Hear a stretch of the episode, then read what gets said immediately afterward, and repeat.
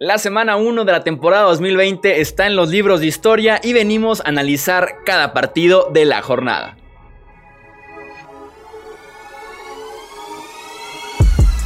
Hablemos de fútbol. Hablemos de fútbol. Noticias, análisis, opinión y debate de la NFL con el estilo de Hablemos de fútbol.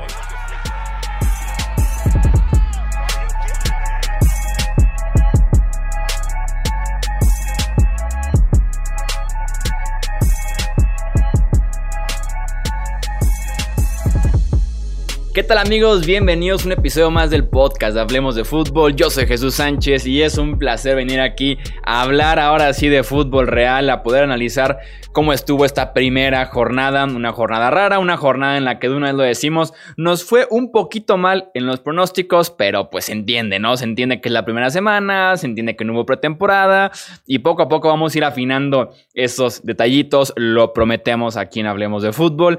Le doy la bienvenida a mis compañeros aquí de podcast, Alejandro Romo. Alex, bienvenido, ¿cómo estás?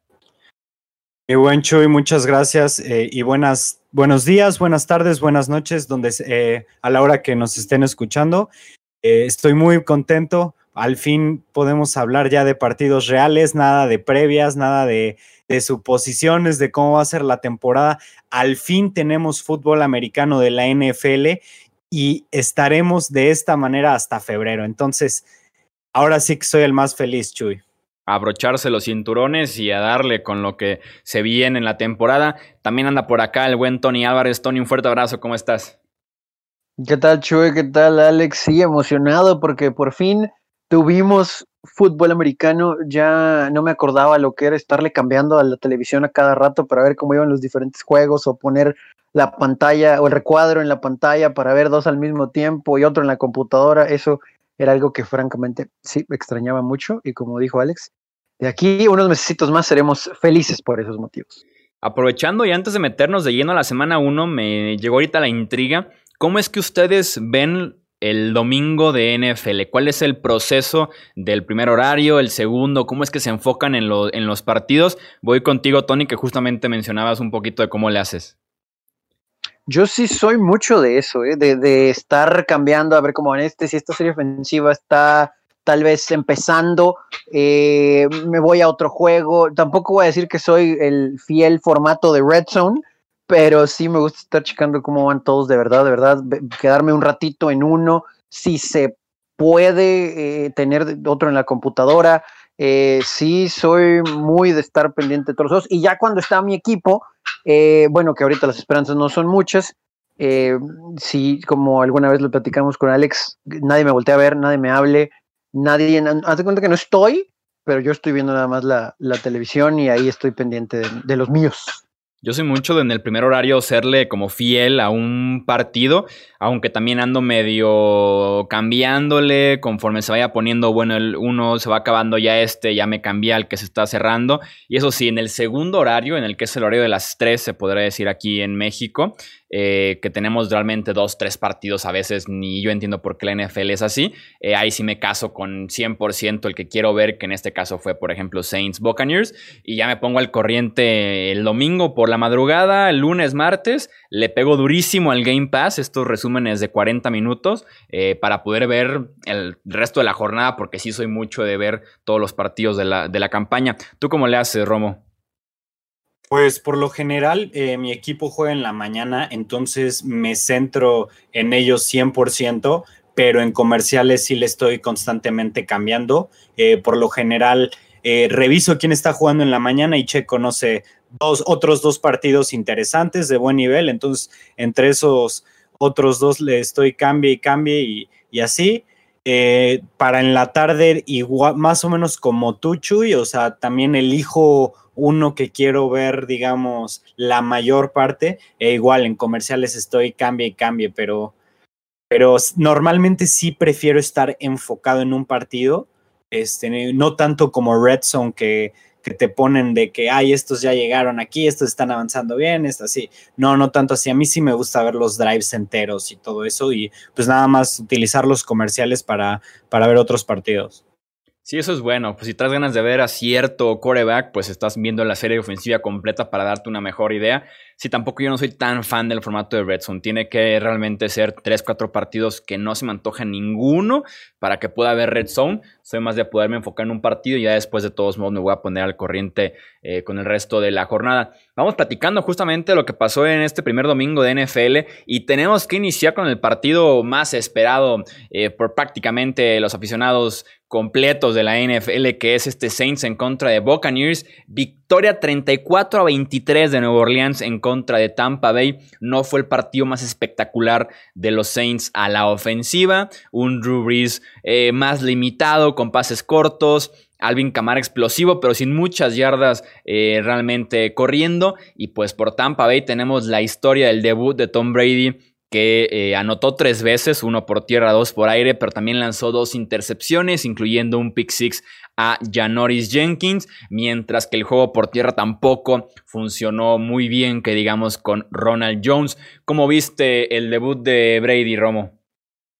Fíjate que es difícil de poder eh, juzgar por un solo partido, porque si te pones a pensar, eh, es la primera vez que está fuera de un sistema en 21 años y no solo eso, sino que no hubo pretemporada, no tuvieron esos partidos que a pesar de que juegas tres, cuatro series, este, te empieza a dar más química real que en lo que son las prácticas como tal. Además de que tuvieron una, tuvieron mucho menos tiempo para practicar, mucho menos química. Entonces, no me sorprende que haya tenido un inicio bastante difícil y sobre todo porque estaban contra uno de los mejores equipos de la NFL en los Saints, que tienen una defensiva muy sólida y, que sobre todo ya traen química de varios años. Ha sido un proyecto que han llevado por, por bastante tiempo en cuanto, a la, en cuanto a la defensiva, en cuanto a la ofensiva, y sí, o sea, meten jugadores nuevos eh, de vez en cuando y así, pero si te vas a las bases de lo que son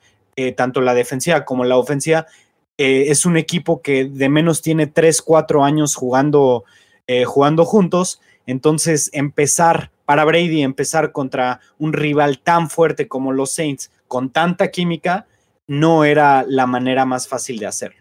Sí, quedó claro quién era el equipo un poquito más formado, el que tenía más experiencia, también el que tenía más talento. Al final de cuentas, platicábamos en la previa eh, que podía ser un juego aéreo fuerte por parte de ambos equipos, pero la experiencia estaba de parte de la secundaria de Nueva Orleans y en efecto, Marshawn Larimore borró a Mike Evans, primera recepción de Evans eh, dos minutos por jugar en el último cuarto, mientras que Janoris Jenkins tuvo un buen partido, además del pick six, ¿no? Y una de las cosas que me deja un poquito intranquilos, los Saints sin ser el equipo con el mejor pass rush de la NFL, qué mal se vio Donovan Smith, el tackle izquierdo de Tampa Bay. Tristan Wirfs, el tackle derecho, también por momentos un poquito dudoso. Y por lo mismo Brady se veía incómodo, se veía fuera de ritmo y por ahí forzando un par de pases. ¿Cómo viste tú a, Brady, Tony?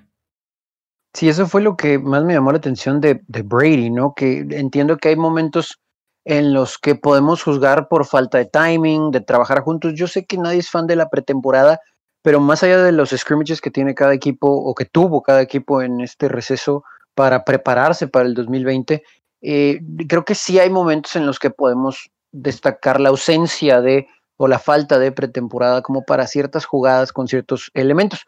Pero aquí, eh, eh, creo que lo dijiste bien, forzó bastante Brady, ¿no? Hubo unos pases, el mismo Bruce Arians lo dijo en su conferencia de prensa después del juego, que es algo curioso también, porque pues, a lo mejor Bill Belichick no lo hubiera hecho, porque sabemos que aparte no habla mucho en las conferencias de prensa Bill Belichick, pero sí recalcó ¿no? que unos pases que Tom no tuvo que haber lanzado y no le quiero atribuir nada a la edad, nada, nada a la edad, simplemente un momento en el cual pensó que, había leído bien a la defensa y resultó que era al revés, la defensa lo leyó mejor a él. Hay que ver qué mayor protagonismo será el de Ronald Jones en esta ofensiva corriendo la pelota para tratar de ayudarle a Brady. Tiene buenos tight ends, tiene buenos receptores, pero si se van a volver a encontrar con una secundaria así como esta de Nueva Orleans, que es buena, pero creo que hay mejores en la NFL, va a ser un problema, ¿no? Hasta para Tom Brady, e-, ese tipo de jugadas, tratar de extenderlas y creo que va a tener que utilizar mucho sus corredores hasta con válvulas de escape, como en algún tiempo lo hizo en Inglaterra, no tanto por eh, tratar de crearle un sistema familiar a él, sino por ayudarle, ¿no? Tal vez un pasito corto o esas trayectorias de ángulo, algo al flat, algo a los Titans, creo que vamos a ver un poquito más, más allá de que tiene receptores altos y fuertes. De hecho, me sorprendió que corrieran tanto Tampa. O sea, estaba siendo poco efectivo Ronald Jones. Después Fournette ni se diga, por medio una yarda por acarreo. Me sorprendió porque ni siquiera corrían tanto con James Winston como coreback. Me parece que, a veces se forzó eh, de más ese juego por tierra con June Jones que nunca estuvo conectado. Pero sí, también si tienes falta de comunicación entre Evans y Brady y está borrado por Larimore, ¿qué opciones tienes, no? Que te demuestra el equipazo que es Nuevo Orleans a final de cuentas.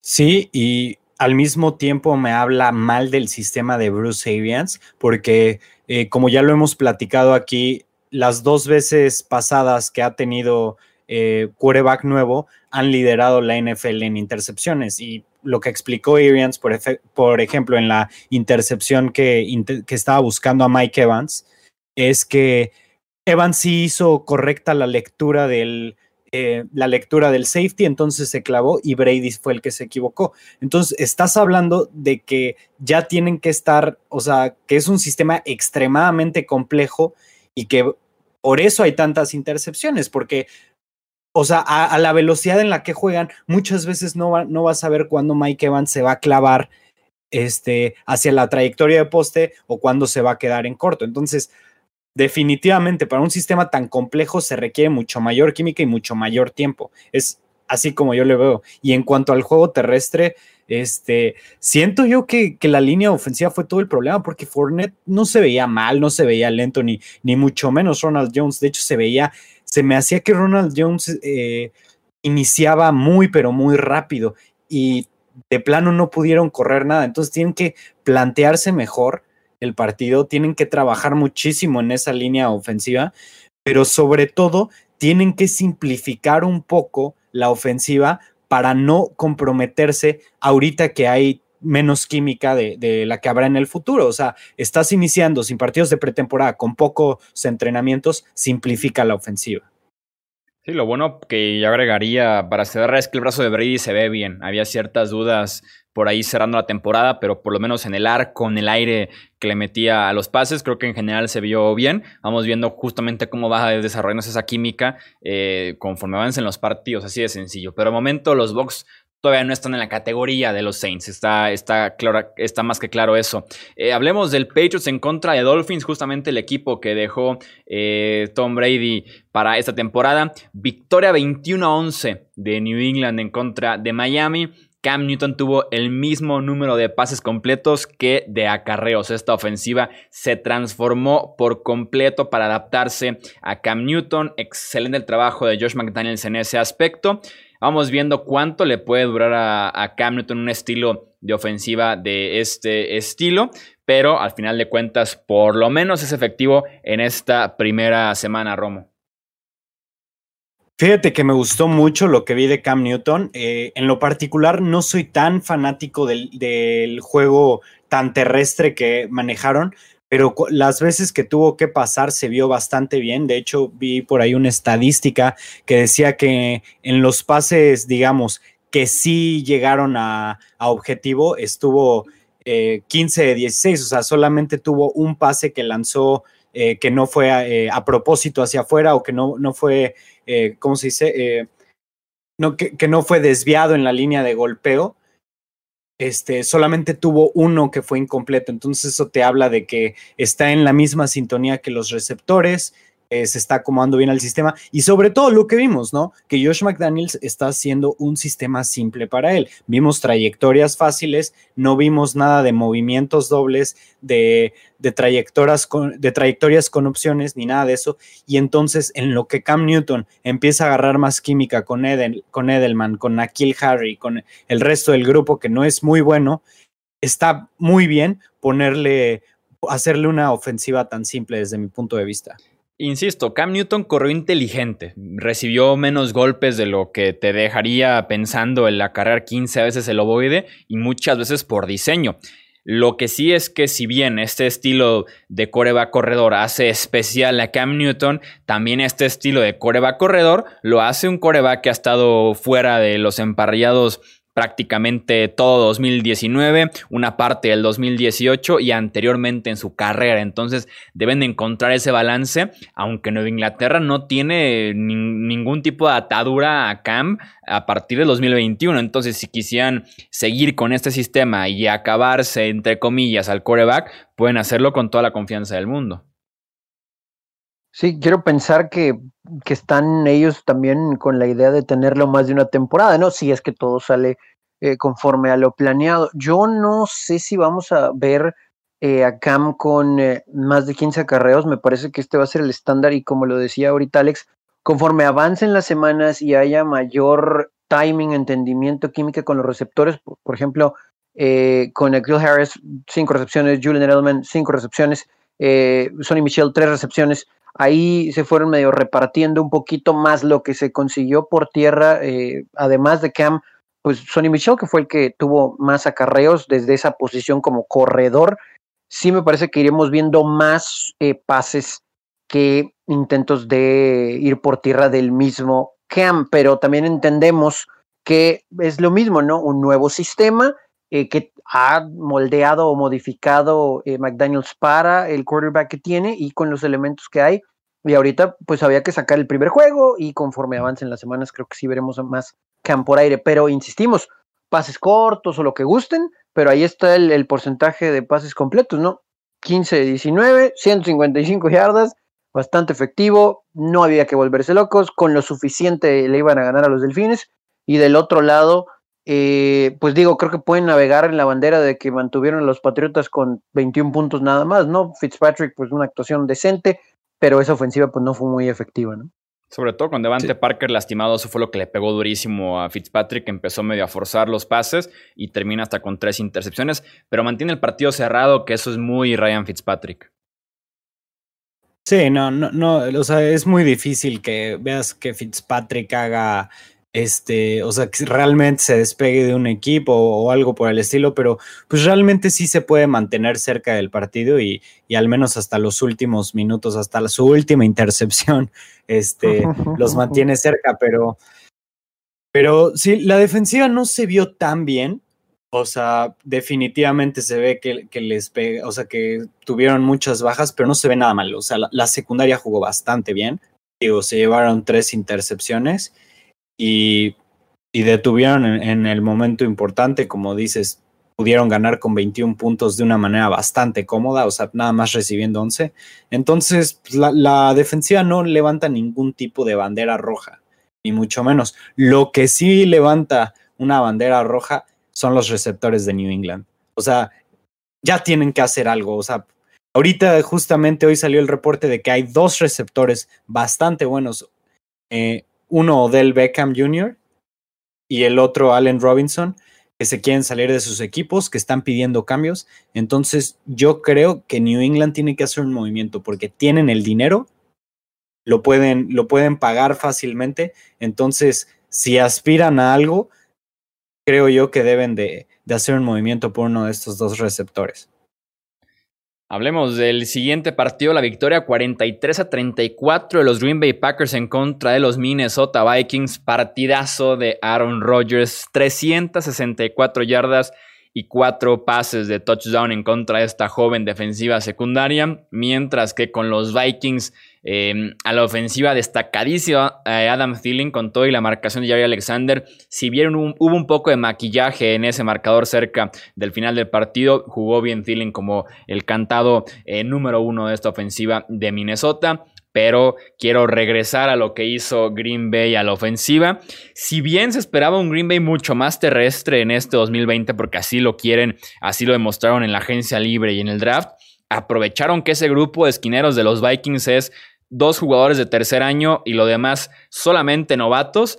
Y abrieron la formación cuatro o cinco wide receivers con un corredor por ahí también alineado como wide receiver, una la cerrada también abierto y explotar el mejor enfrentamiento que constantemente fue Davante Adams. Estaban sufriendo los Vikings para encontrarle marcación a Adams, que termina con 14 recepciones, 156 yardas y dos touchdowns. No sabían si tomarlo a McHughes, si cambiárselo a veces a Holton Hill, pero ninguno realmente pudo cubrir a Adams y el show de Aaron Rodgers se montó por completo, Tony, en Minnesota. ¿Qué tal Marquez Valdez Cantling? Eh? Que este muchacho tuvo un juegazo, solo cuatro recepciones, pero casi 100 yardas y un touchdown. Quemó a la secundaria de Minnesota. Eh, sí pensábamos que iba a ganar Green Bay, pero no creímos que por este marcador, la verdad es que la defensa ya te estoy creyendo más, Chuy. Eh, eh, se notaron las bajas, ¿no? Bastante se notaron las bajas y era un juego en el cual sí te daba la impresión desde temprano, aún cuando estuvo un poquito de, pues cercano el marcador, que todo el mundo no se veía bien la defensa de, Minnesota y que la ofensiva le, costaba caminar. Y conforme fue avanzando el tiempo, Aaron Rodgers, vintage Aaron Rodgers, ¿no? Eh, mucho tiempo para lanzar, sus receptores con muy buenos movimientos, quemando, y me atrevo a decir que inclusive lo que corrió el equipo, que en total sí fueron más de 100 yardas, Aaron Jones, Jamal Williams, fue, fue muy interesante lo que se vio con esa combinación que ya conocemos, pero que fue efectiva de igual manera. Así que eh, es lo que veremos de, Green Bay seguramente el resto del año y de Minnesota. No, no quiero poner las alarmas, pero si esta defensa no va a tener más ayuda, eh, va a ser un problema, ¿no? Porque Kirk Cousins y el resto de ese equipo, por más que esté Thielen con manos seguras y sus rutas corriendo muy bien, eh, si este equipo va a tener que venir a la ofensiva buscando empatar marcadores en lugar de trabajar con la ventaja, va a ser muy complicado el año para los vikingos. Sí, no, con los Vikings era necesario la renovación en la secundaria porque ya no jugaban realmente a mucho ni Xavier Rhodes, ni Trey Waynes y demás, pero también iba a pesar, o sea, se entiende el cambio, pero también se entiende que con tanto esquinero joven iba a pesar, y ahí está la forma de atacar a los Vikings una y otra vez este año. Sí, la verdad se vio bastante la falta de experiencia en esa secundaria y si alguien es bueno en explotar sus debilidades es Aaron Rodgers. Definitivamente se vio como, como lo dijo Tony, como un vintage Aaron Rodgers. O sea, se vio como en sus mejores momentos. Tal vez ya empezó a sentir los pasos en la azotea, tal vez ya empezó a sentir que, Love le va a quitar el puesto y pues va a defender su, trabajo a como dé lugar. Pero me parece impactante la manera en la que jugó de verdad. Eh, yo creo que jugó como el mejor quarterback del NFL. O sea, obviamente es. Eh, ni, siquiera tiene sentido decirlo así eh, después de la semana uno, pero el nivel que mostró es, yo creo que tan alto como, como hemos visto Aaron Rodgers en toda su carrera, hizo unos pases que, que de verdad te dejaban con la boca abierta, un, un pase de anotación a Davante Adams en, en la parte derecha de la zona de anotación, él rolando hacia la derecha, no, estuvo increíble Aaron Rodgers, la verdad, mis respetos para el juego que dio y sobre todo por la manera en la que expuso a los Vikings, o sea, le enseñó a la NFL de qué, están de qué está hecha esa secundaria. Sí, no, y además eh, ese pase que hice es muchísima velocidad, realmente como Rogers en sus mejores tiempos. También tiene otro touchdown con Allen Lazard, también rolándose a la derecha y por ahí una ventana tan pequeña porque estaba muy buena la cobertura de Mike Hughes y aún así mete el pase preciso. Se vio muy bien Aaron Rodgers, se vio muy bien. Vamos viendo que también evoluciona su temporada, porque con 36 años ya vamos viendo si la semana 1 se parece a la semana 17 más adelante en el año. Pasemos al Sunday Night Football, Cowboys en contra de Rams, donde se armó un poquito de polémica por el triunfo 20 a 17 de Los Ángeles. Realmente los Rams dominaron, creo yo, este partido de inicio a fin, cuando tenían los Cowboys en el cuarto cuarto la oportunidad de darle la vuelta al marcador. Yo sí creía que no iba a ser de lo más justo si este partido se lo llevaba a Dallas. Al final de cuentas, la defensiva de los Rams se faja, detienen la remontada y se llevan el primer triunfo en la historia del SoFi Stadium. Como viste a, los Cowboys Romo y también esa última jugadita entre Michael Gallup y Jalen Ramsey, si te pareció no interferencia. Vamos a empezar con esa jugada. A mí en lo particular se me hace que no era suficiente para marcar una interferencia. La verdad, o sea, hubo contacto, sí, como lo hay en cada jugada, pero no hay una clara extensión de brazo, que es lo que marcaron y, de la manera en la que, digamos, se rige lo que es la interferencia de pase ofensiva, el extender los brazos, pero realmente en esa jugada van los dos corriendo a máxima velocidad, Ramsey le empieza a meter mano y él lo único que, que yo veo que, que hace es quitarse las manos y sí hay un poquito de extensión, Pero desde mi punto de vista, yo no siento que había lo suficiente para marcar, eh, para marcar esa, esa interferencia de pase. Sin embargo, los Cowboys fueron muy tontos en ponerse en esa, en esa posición. Tenían con ocho minutos por jugar el balón en zona roja y en tercera y seis mandan una corrida súper telegrafiada al puro estilo Jason Garrett. O sea, lo que realmente parece es que Jerry Jones está mandando las jugadas desde el palco nada más le dice a, los, a los coaches, eh, más bien le dice a los coaches qué mandar pero sí es increíble. En tercera y seis mandan, mandan corrida bastante ingenua a los Cowboys y después en cuarta y tres mandan una trayectoria de dos yardas con, con un receptor novato, que sí es CD Lamb y lo que quieras, pero ese tipo de trayectorias a Mari Cooper hubiera cruzado el primer 10 por la pura experiencia. Y que ni siquiera yo hubiera mandado la jugada. estamos todos de acuerdo que ese era buscar el, empate eh, cuando estaban 20-17 y, más como dices, una ruta corta del, del primero y 10 con mucho tráfico. Eh, yo insisto, yo hubiera pateado el gol de campo 100 de 100 veces para empatarlo y vete al cuarto cuarto empatados y vamos viendo el partido nuevo cómo se desarrolla, Tony.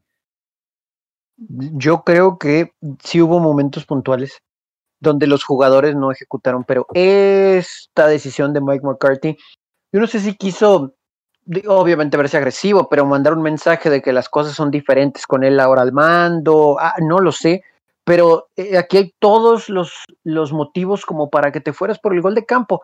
Estás de visitante, ya sé que el factor del público no es tal ahorita, pero estás de visitante, hablamos tanto con ahorita con Brady y con eh, también Cam de tratar de simplificar el juego, de tener un libro de jugadas decente para ti. Y ahora acá a escala porque digo no no él es el no es él perdón el que termina por elegir las jugadas está Kellen Moore pero es claro no que lleva mano en la decisión de jugársela tienes que empatar el juego. Te queda mucho tiempo tu defensa en teoría detuvo a los Rams ya en otras ocasiones del encuentro, eh, vuelve a dar esa confianza, ¿no? Inclusive así, eh, por eso eso nos, nos, lleva a la serie final, ¿no? Donde, digo, no tenemos certeza de que hubiera sido exactamente la misma situación la que se hubiera presentado, pero a lo mejor el manejo hubiera sido diferente pensando en que el juego estaba empatado y Dallas tenía la pelota al final del mismo para poder ganar. Entonces, eh, ni siquiera te diste la oportunidad y, y sí hubo momentos otra vez, digo, podemos analizar las estadísticas, muchos, muchos pases, muchos intentos de pases de Dak Prescott, eh, no quedó por Ezekiel Elliott, evidentemente, pero hubo otros momentitos donde también creo las decisiones de Dak no fueron las mejores, más allá de que podemos decir que fue un juego bueno en general, 266 yardas, 25 pases completos en 39 intentos, un touchdown. Sin embargo, esos detallitos, y me tengo que ir primero con Mike McCarthy, le costaron el juego a Dallas. Y ahorita lo que mencionaban de la interferencia al final no era interferencia, ¿no? Tampoco, yo, por supuesto. Yo, no sé la NFL, híjole, a veces que se equivocan, ¿no? Sí, a mí también, sobre todo porque se venían, los dos se venían manoteando, entonces déjalos jugar, ¿no? La típica expresión, déjalos jugar para ver qué, qué sale de, entre ellos. A mí quien me decepcionó en este primer partido de los Cowboys fue a Mari Cooper. Tuvo por ahí dos series ofensivas consecutivas en las que en tercera oportunidad no pudo conseguir la primera y el primero y diez. Un drop y después en otra serie ni siquiera se da cuenta que lo voy de bien hacia él y le termina pegando en la pierna.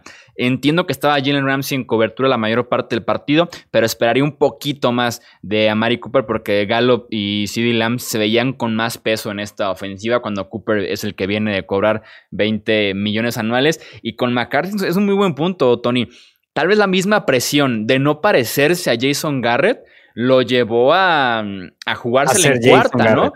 No, no, en el sentido de que Jason Garrett hubiera sido muy criticado porque no se lo hubiera jugado en otra ocasión, no en esta, porque en esta lo inteligente era patear el gol de campo, sino que no se lo hubiera jugado en X situación. Entonces, tal vez hasta en la parte de atrás de la cabeza, al decir, ¿sabes qué? Si venimos de un head coach en el que se criticaba que fuera tan miedoso en al final de los partidos, déjame ser arriesgado. O sea, ojalá que no hubiera sido así el proceso de pensamiento pero en una de esas el alejarse de Jason Garrett lo llevó a ser diferente a Jason Garrett, pero tenía el mismo resultado al final de cuentas que es perder un partido cerrado porque Dallas está 1-7 en partidos cerrados en la temporada pasada y esto de una vez ya.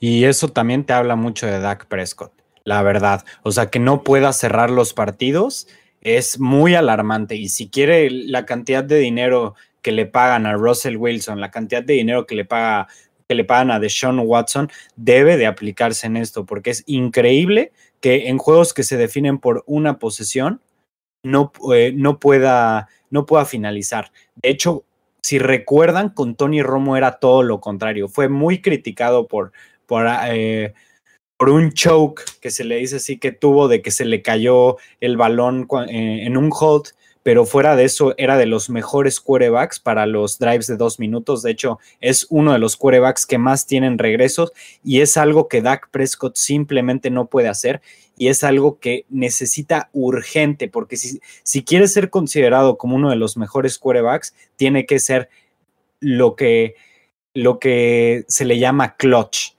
Y está haciendo exactamente lo contrario. Sé que en esta ocasión tal vez sea un poquito distinto porque él sí puso un pase, puso una bomba arriesgado y todo, y se la puso en las manos a Michael Gallup. Pero bueno, creo yo que no debió de ponerse en esa situación. Creo yo que debió haber jugado mejor Dak Prescott porque se vio bastante, pero bastante conservador.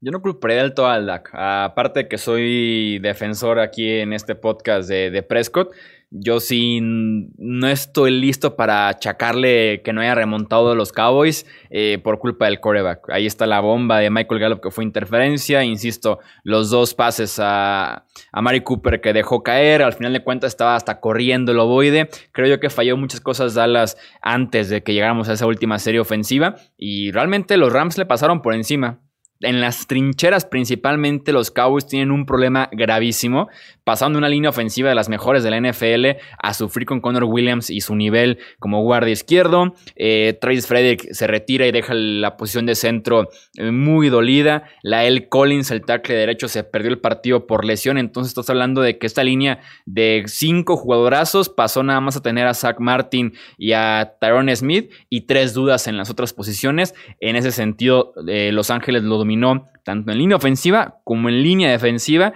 y se ve unos Rams mucho más eh, renovados, se ven unos Rams con muchísima energía y eso sí, mis respetos a Sean McVay por, la, por cómo planteó este partido. Sí, Lo que hay que eh. decir de los Rams es que su uniforme está muy feo, ¿no? También. Fíjate que a mí sí me gustó. Me, me, gusta cómo se ven los números. Parece que están como de goma, no sé. Se ven muy raros. A mí sí me gustaron. Ya veremos también los otros números que son como degradados de amarillo a blanco. Híjole. Yo sí tengo mis dudas de los uniformes de los Los que ya quiero ver son los de los Chargers de casa. Esos sí se ven bien, pero bien padres. Pero bueno, cualquiera, cualquier combinación de los Chargers esta temporada va a ser un, lujo para la vista.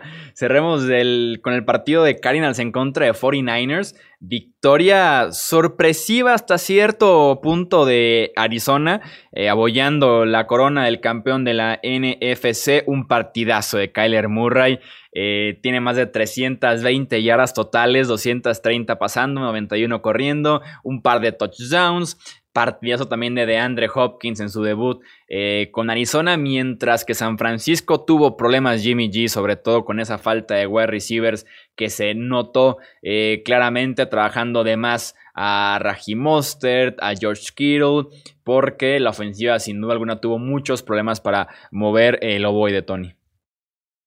Sí, eh, hubo momentos donde veíamos a un equipo de Arizona que la verdad muchachos, no, a veces no nos damos cuenta porque el, éxito reciente es 49ers, pero en los últimos 10 juegos ha dominado Arizona esta serie. O sea, eh, eh, la verdad es que ha sido muy complicado para el equipo de los 49ers enfrentar a los Cardenales. Y ayer eh, siento que, bueno, este domingo, perdón, sí vimos ah, tal vez lo que se espera de Kyler Murray y compañía. Y ahora con esa nueva arma que tiene eh, en DeAndre Hopkins, la verdad es que es una gratísima, gratísima forma de, atacar, ¿no? Y, de verlos atacar. Tienen un juego terrestre muy decente y con esa amenaza, Kyler Murray que puede correr él, que también puede pasarla, la famosa read option.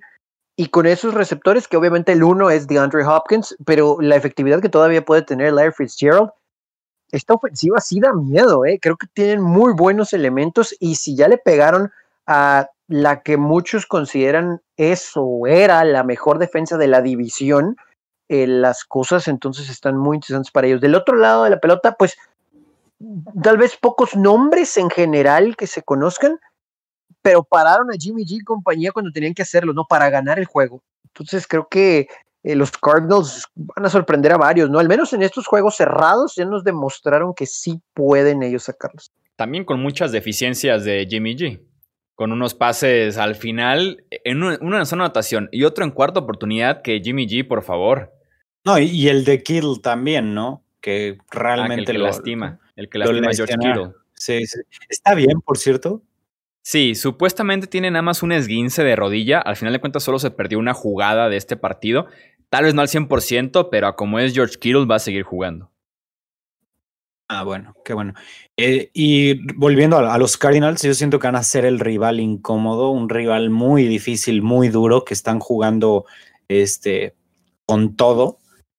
Y en los Niners vimos a un Jimmy G que se veía que no tenía sus receptores. Se vio bastante, o sea, con poca precisión también, pero podemos volver a, lo mismo de que había poca química con los receptores que estaba jugando, etcétera. Pero creo yo que esos Niners sí van a levantar, aunque sea un poco. Eh, o sea, no se van a ver de la manera que, lo hicieron a la ofensiva. Y ahora ya con Mohamed Sanu, que pues realmente no es el super receptor, pero de eso a lanzarle pases a, Trent Taylor, por ejemplo, pues sí es, sí es una mejora, la verdad. Y cuando, en cuanto venga Brandon Ayuk, su primera ronda, y, y también por ahí tienen a, a, a su receptor. A Divo Samuel volviendo de lesión. Divo Samuel, claro. Divo Samuel, que probablemente esté listo para la cuarta semana. Va a ser una ofensiva completamente distinta. Por cierto, me gustaría eh, notar que me dio mucho gusto ver a Jerick McKinnon jugando por primera vez en casi mil días y anotando. Fue un momento muy, muy padre para él, para su carrera, que pues, la verdad ya muchos pensaban que ya se había acabado. Los 49ers siguieron confiando en él y bueno, anotó este, este domingo pasado.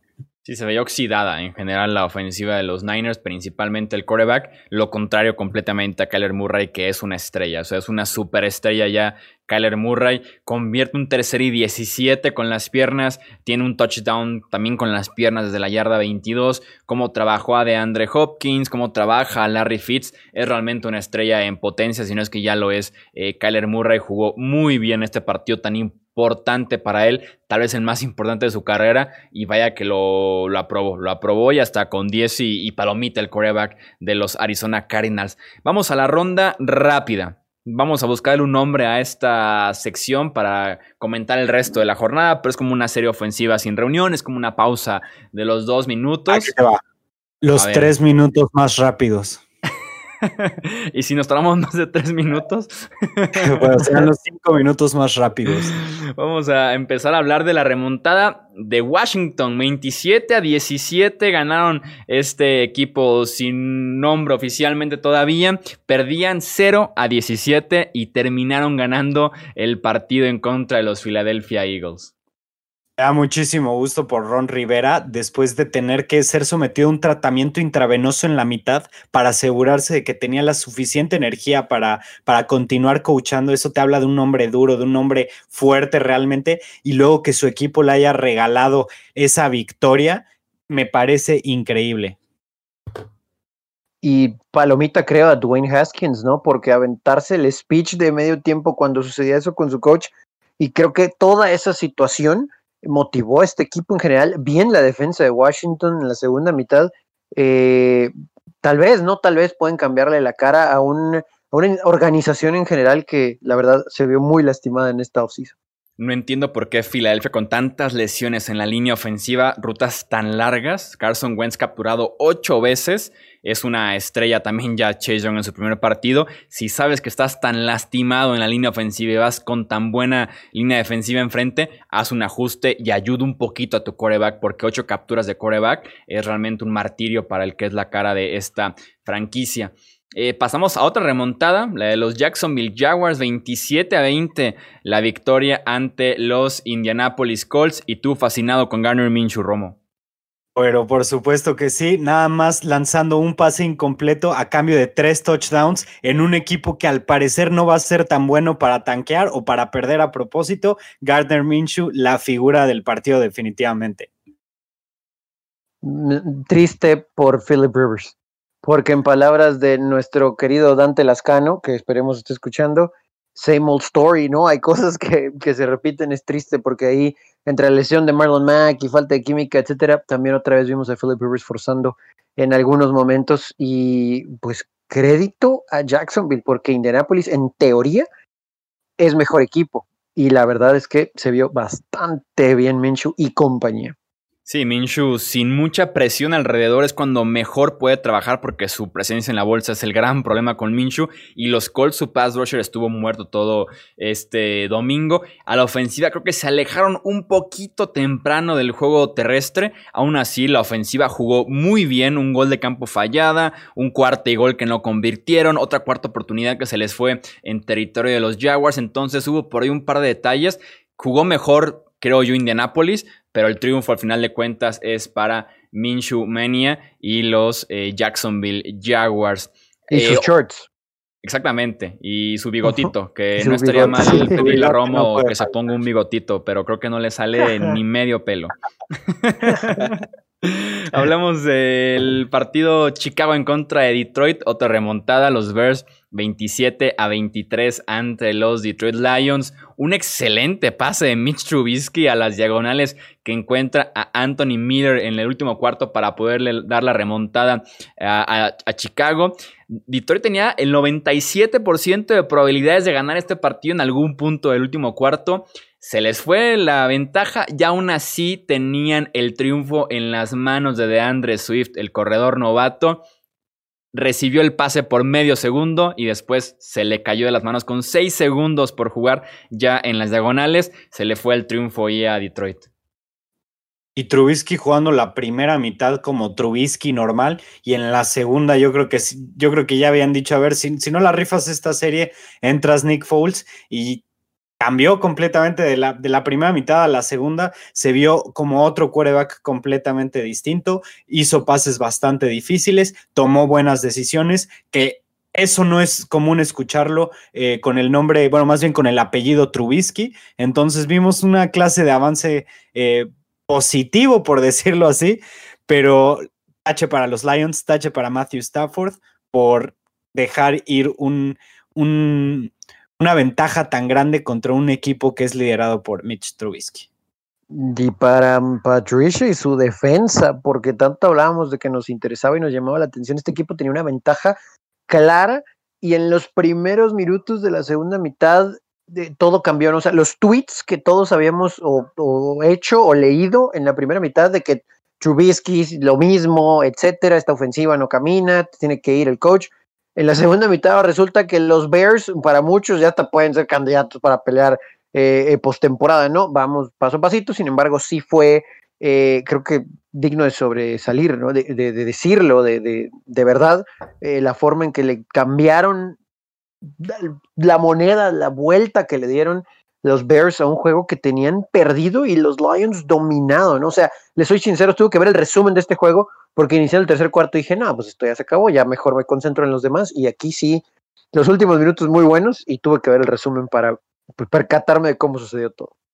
Sí, la clave también las lesiones en la secundaria de Detroit. Se lastimó Desmond Trufant y se vino para abajo toda la secundaria prácticamente de los Lions.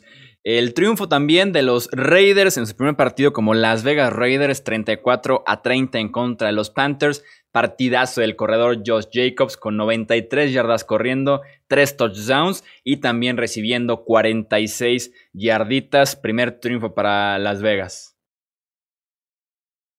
Yo creo que Josh Jacobs ha sido la mejor elección que han hecho bajo Mike Mayock. Me ha gustado bastante. Se vio igual que el año pasado, bueno, mejor que el año pasado. De hecho, tuvo más bien rompió 12 tacleadas que nunca nadie lo había hecho en la semana 1 y el siguiente más cercano está en 7 tacleadas rotas para la semana 1. O sea, Josh Jacobs, una completa bestia. Derek Carr jugó bien, jugó algo conservador, pero se vio bastante bien. Henry Rocks ya salió lesionado desde su primer partido, tuvo una recepción bastante importante y después ya dejó, dejó de lucir. Y bueno, los Panthers se ven mejor, honestamente, de lo que yo esperaba. Christian McCaffrey nomás sigue siendo el mejor jugador eh, en fantasy de, de, los últimos tres años.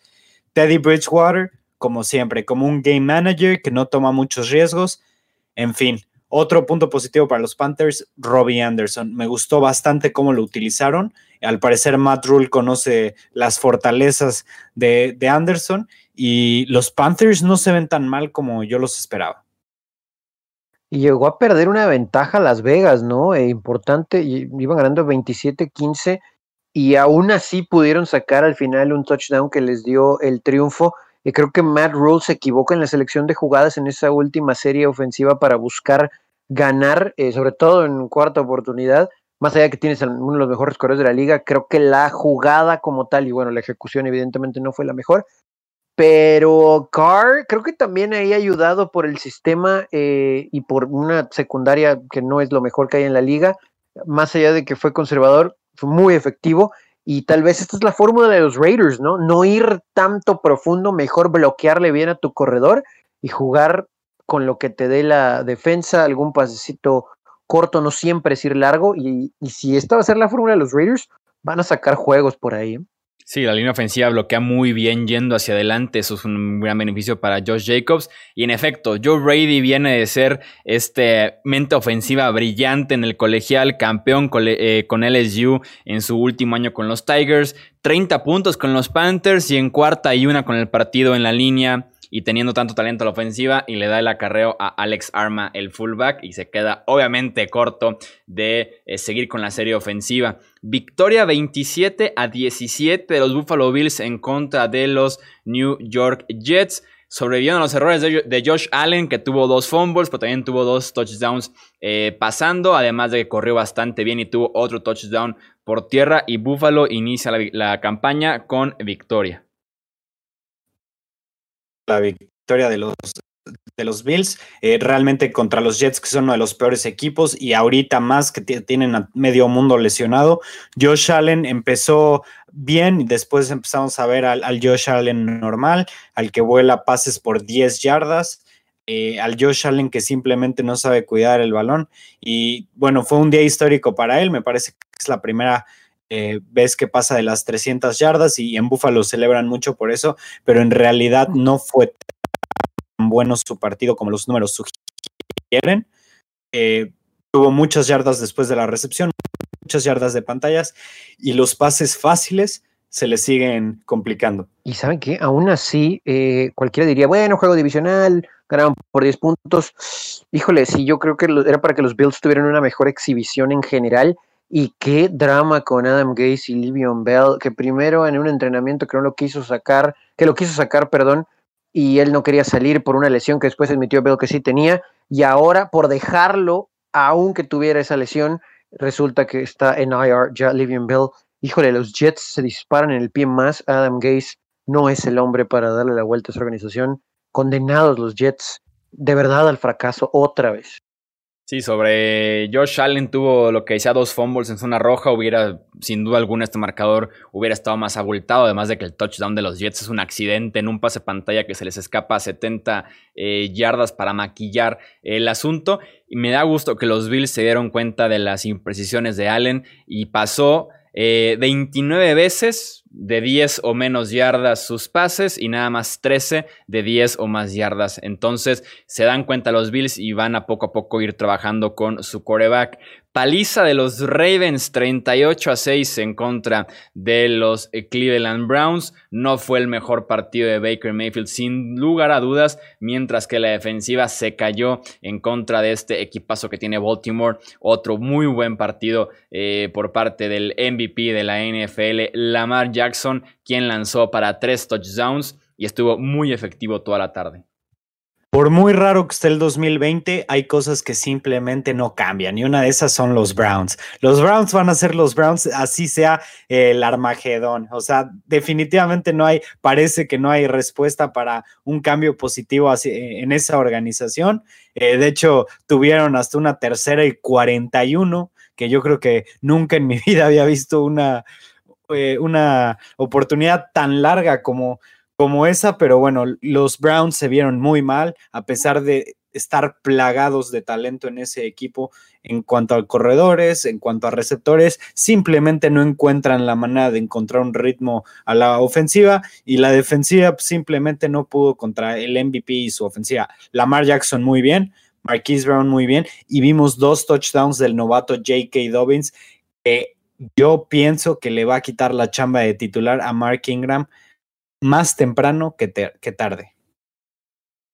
Sí, yo, yo también creo eso. Eh, eventualmente va a ser el primer corredor o la primera elección ahí para los Ravens. No hay mucho que decir más de este juego, ¿no? Eh, pasó lo que esperábamos que iba a suceder y tal vez nada más le aumentamos otra rayita al tigre, ¿no? De, de los Browns, que hablando de tigres van a enfrentar a los Bengals.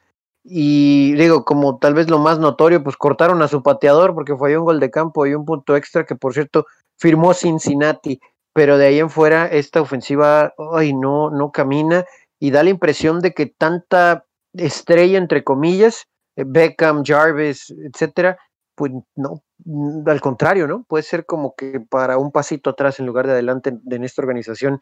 Es el primer juego, pero no vimos señal de nada de mejoría. Sí, lo mejor que hizo Cleveland, que era lo que ya hacían el año pasado, era correr con Nick Chubb y Karim Hunt. Por la misma naturaleza del partido se les fue muy rápido de las manos y tuvieron que pasar el ovoide. Y la química entre Baker Mayfield y Odell Beckham se comenta prácticamente cada semana de que ya casi va a venir natural, se está trabajando, va a mejorar, pero simplemente en el campo no se ve. Los Seahawks vencieron 38 a 25 a los Atlanta Falcons en un partidazo de Russell Wilson. Cuatro incompletos, cuatro pases de touchdown y 322 yardas. Me hicieron caso en Seattle y, dejaron que Russell Wilson lanzara el ovoide una y otra vez y corrieron mucho menos de lo habitual. Y tenemos un partidazo por parte de Wilson y el triunfo sencillito para los Seattle Seahawks.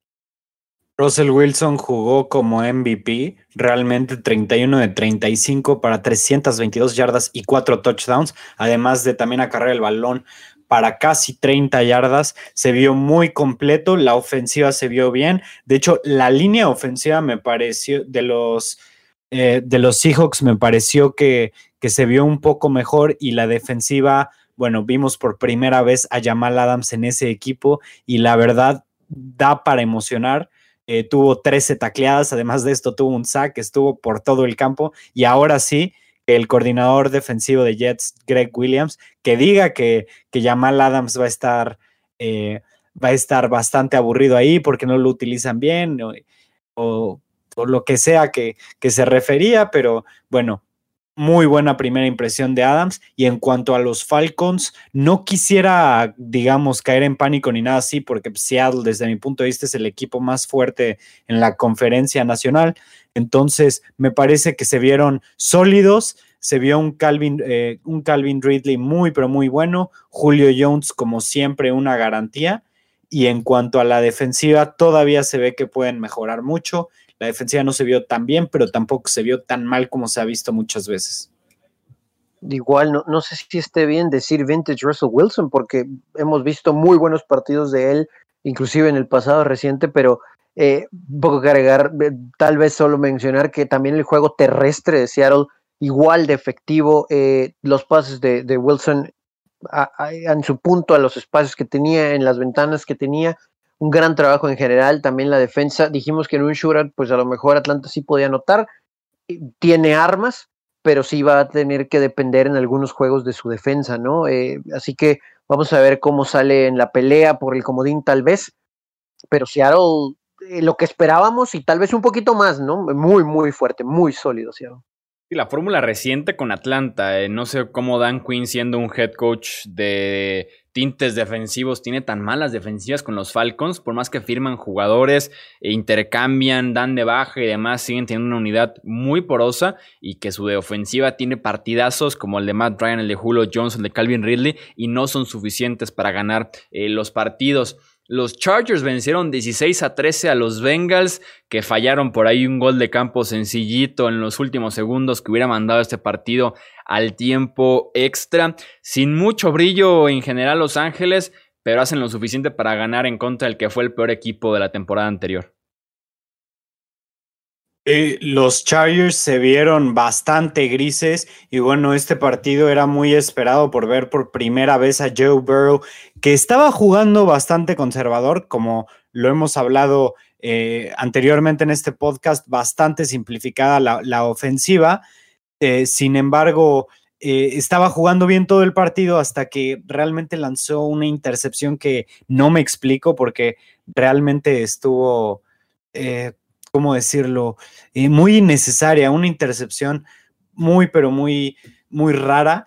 Y Joe Burrow no se ve mal en sí, falló un pase con a alguien que estaba abierto en la zona de anotación, pero creo yo que eso va a ir mejorando poco a poco. En cuanto a la línea ofensiva de Bengals, muy mal. AJ Green prácticamente perdió el partido por una interferencia de pase o al menos sí, más bien perdió el partido, porque ya después de eso el, gol de campo fallido. Y bueno, yendo a los Chargers, la defensiva se ve bastante sólida y la ofensiva tiene muchos problemas para caminar contra una defensiva de Bengals que realmente no se espera mucho de ellos. Sí, aquí honestamente yo no sé qué tanto es decir, bueno, es que ahora ya están los controles Taylor y trataron de simplificar y hacerle más. No, este ya, hombre ya tiene el sistema un año, lo conoces y llegó a jugar el año pasado más allá de que no era el responsable principal. Y la ofensiva sí me preocupó porque sí hay armas, pero no se utilizaron, sí se dependió bastante del juego terrestre, se vio muy bien Austin Eckler y también el novato Joshua Kelly de UCLA. Sin embargo, la forma de elegir las jugadas por aire y también la forma de ejecutarlas y lo que buscaba downfield, eh, Taylor eh, me preocupa bastante. Eh, la defensa evidentemente no es el problema. Digo, Tranquil tristemente ya está fuera todo el año por una lesión, pero sí hay que preocupar porque cuando analizamos cómo termina ganando Chargers es por la interferencia ofensiva de AJ Green y que Randy Bullock falló un gol de campo porque se lesionó al patear. Eh, los Chargers tuvieron que haber cerrado esto desde antes con la intercepción innecesaria de Burrow y era para cerrar el juego y no pudiste conseguir un first down. Y luego con el fumble era para anotar de seis y consigue solamente un gol de campo por ir al frente. Esto no puede pasar contra estos equipos porque contra Kansas City pues ya sabemos más o menos qué va a suceder.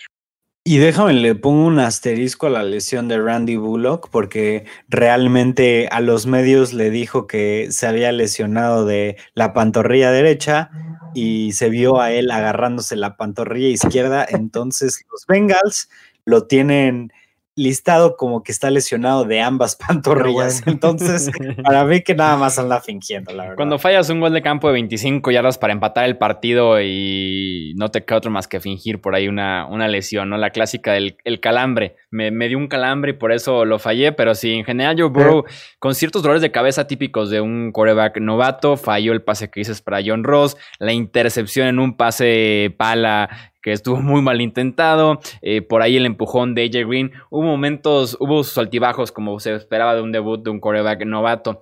Eh, pasamos al Monday Night Football, doble cartelera, Steelers en contra de Giants. Regresó Big Ben. Y los Steelers ganaron 26 a 16 también con un partidazo de su defensiva que tuvo dos intercepciones, tres capturas de quarterback y sacó un Barkley lo eh, detuvieron para un promedio de 0.4 yardas por acarreo. Impactante la defensiva de Steelers contra el acarreo. Simplemente no le dieron nada de espacio a Saquon para correr. De hecho, eh, en la primera mitad todavía seguía en yardas negativas y después de seis o siete acarreos. Y eso te habla muy bien de una defensiva que sea tan agresiva contra uno de los mejores corredores en la NFL. Y hablando más de los Steelers, eh, Big Ben no se vio mal. Eh, no, todavía no se ve al 100%. Sin embargo, y lanzó varios pases que que son bastante complicados, repartió bastante bien el balón, vimos a Juju Smith Schuster con protagonismo una vez más, que todo el año pasado no lo vimos, eh, vimos a James Washington también, vimos a Deontay Johnson y vimos a Chase Claypool también. Entonces se dedicó a repartir el balón. La, la mala noticia para los Steelers es que James Conner no se vio nada bien, se lastimó, pero entró Benny Snell a jugar mucho, mucho mejor de lo que estaba haciendo Conner. Sí, ahí en, las primeras series eh, se le notaba, ¿no? Falto de ritmo a, a, pero conforme fue avanzando le empezamos a ver otra vez encontrar ese, pues, pues ahora sí que ese timing con elementos que él ya conoce, ¿no? tal vez la baja más sensible fue la lesión de Zach Banner, el liniero ofensivo de los Steelers, que estaría fuera el resto del año. Esa es una baja sensible eh, precisamente para tratar de ayudarle a Ben, ¿no? Y, esperemos que puedan encontrar ahí al sustituto ideal más allá de lo que vimos en el resto del Monday Night. Y entiendo que no todo es culpa de Saquon Barkley, pero esos 16 puntos de los Giants eh, también medio para maquillar lo que esta ofensiva hizo. Muchos problemas del otro lado de la pelota pero la ofensiva, ay, no, no tenemos muchos puntos finos. Daniel Jones, inclusive por momentos, por la presión de la gran defensa de los Steelers y la pobre línea ofensiva de Nueva York, se vio muy mal, muy mal decidiendo bajo presión. Este muchacho, eh, no voy a decir que tendrá una regresión, pero al menos no vimos algo diferente la noche de lunes. Sí, la línea ofensiva es el gran problema de ese ataque de Nueva York. Eh, apenas tenía el ovoide de Saquon y ya había dos, tres defensivos detrás de la línea de golpeo esperándolo. Mientras que Jones también muy presionado eh, por la defensiva de los Steelers en ese sentido va a ser muy difícil operar y ese potencial ofensivo que tienen los Giants va a venir abajo mientras siga habiendo tanta eh, presión y tanta gente en el backfield tan rápido en las jugadas. Y sobre Big Ben, se veía al principio incómodo, se veía que poco a poco estaba volviendo de lesión, su primer partido en casi un año, me imagino que poco a poco va a ir mejorando. Y sí, Juju Smith-Schuster es el más feliz de que esté Big Ben eh, de vuelta. Y para cerrar la semana 1, 16-14 el triunfo de los Tennessee Titans sobre los Denver Broncos tal vez el partido más eh, lento, más aburrido de esta semana eh, número uno. En la historia fue Steven Goskowski con sus cuatro intentos fallados, dejó 10 puntos sobre la mesa, pero al final de cuentas es el que le da el triunfo a los Titans en los últimos segundos. Sí, uno, como lo dijiste, uno de los partidos más aburridos. Realmente no se vio ritmo a la ofensiva de ninguno de los dos equipos. Eh, Derrick Henry nada más tuvo una buena cantidad de yardas por la cantidad de veces que le dieron el balón, pero si me dices que Derrick Henry no rompió ni una tacleada, yo creo que te lo creería porque se vio poco impresionante. La línea ofensiva no le abría los huecos necesarios y bueno algo positivo de esa ofensiva fue ver que Corey Davis se ve bastante bien, se ve que lo están intentando integrar más y hizo un muy, pero muy buen papel para los Titans. De hecho, eh, fue su líder, eh, su líder en recepciones. Eh, se vio bastante bien, creó separación, cachó pases difíciles. Entonces, dentro de las cosas malas a la ofensiva para los Titans, Corey Davis probablemente sea la mejor.